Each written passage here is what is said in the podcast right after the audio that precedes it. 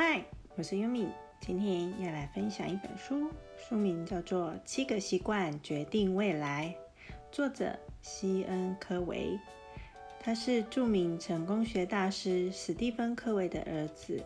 那这本书是他写给青少年的成功学书有约系列之一。我认为这是一本很不错的书籍，而且越早读越好。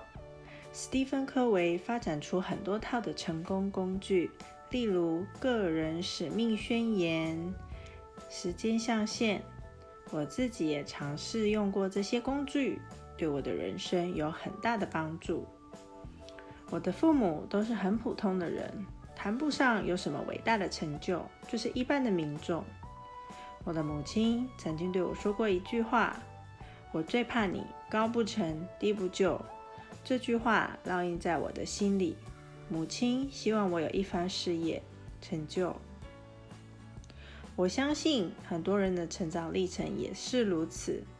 父母总希望孩子成龙成凤，然后要孩子朝某个方向前进，用不合理的期待折磨彼此，破坏关系。其实，让孩子成功。最快的捷径就是父母自己是成功人士，成为孩子的榜样。